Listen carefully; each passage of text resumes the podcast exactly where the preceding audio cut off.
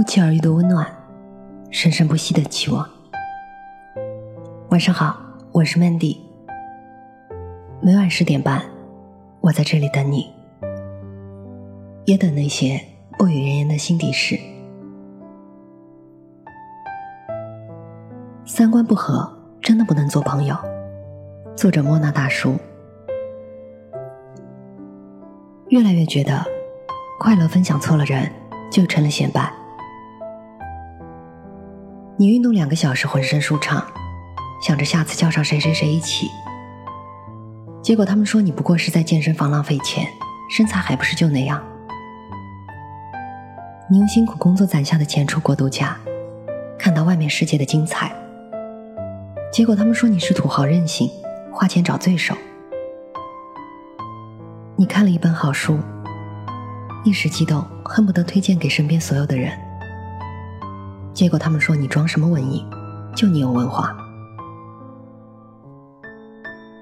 快乐是藏不住的，可是攀比、嫉妒，让原本的心情变了味道。就像你精心做好了饭菜，却没有爱吃的人品尝，放的久了，凉了，它的味道都不对了。其实让我们沮丧的不是不快乐，而是快乐的时候。发现没有人能分享，真希望你笑的时候，身边坐着的是一个能和你一起笑的人。合适的圈子会接纳你所有的好事，却不生嫉妒。在真正的朋友面前，他从不会认为你显摆，只会由衷的为你高兴。总有些人看不得你好，但你却从此看清了哪些是你真正的朋友。那些只是过客。《老友记》里，钱德勒是职场精英，Joy 是没有什么固定工作的演员，但 Joy 从没眼红过钱德勒的高收入。钱德勒升职的时候，Joy 高兴的像自己升职了一样。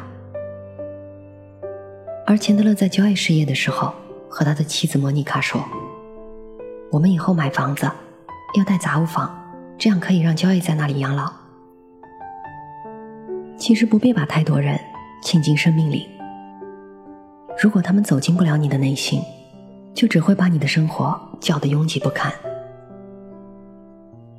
生活不需要太多的陪衬，三观不合的朋友多了，越热闹越冷清。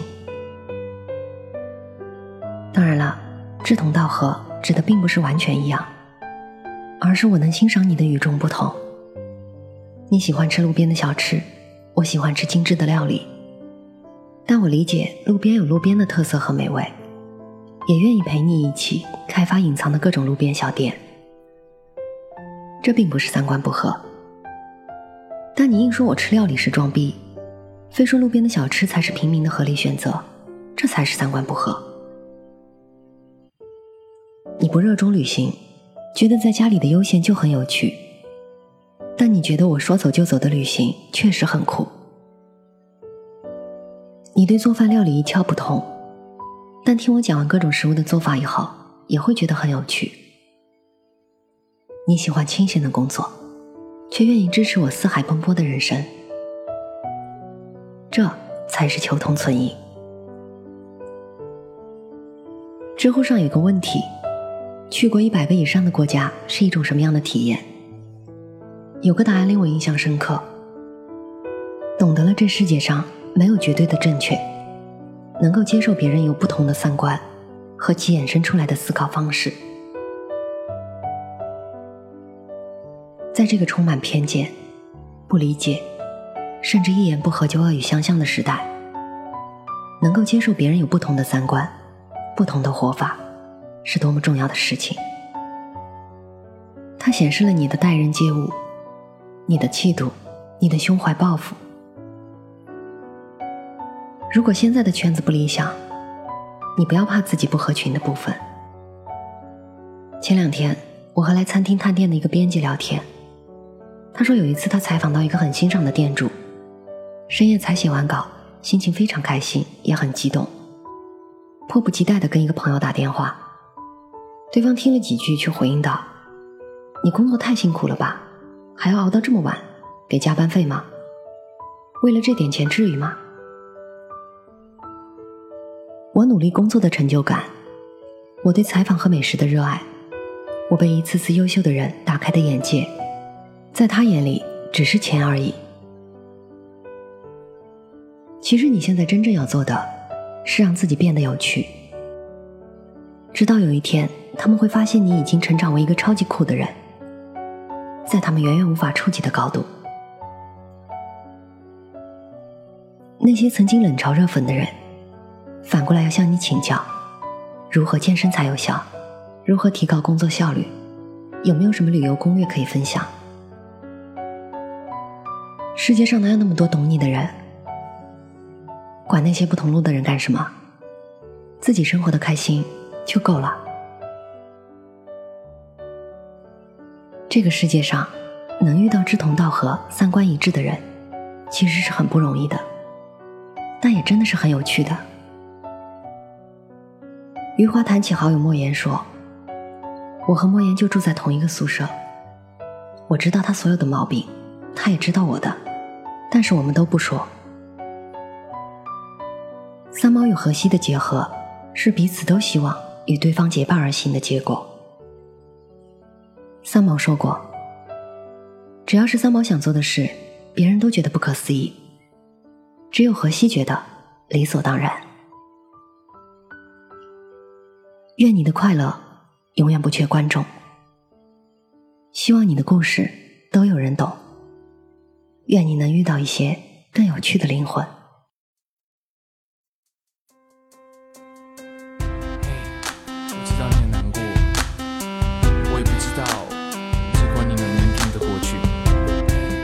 但是不管怎么样，我都会在这里挺你，一直陪你，帮你加油。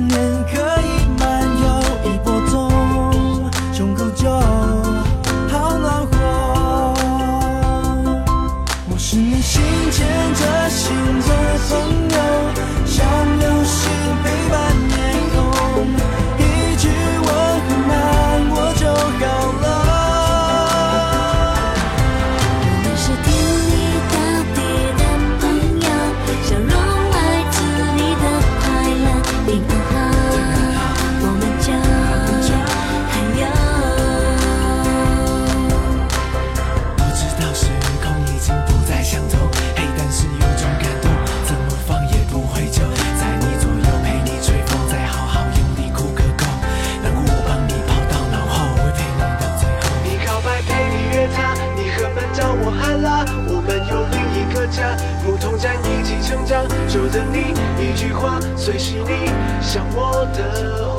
想我的话，我们是心牵着心的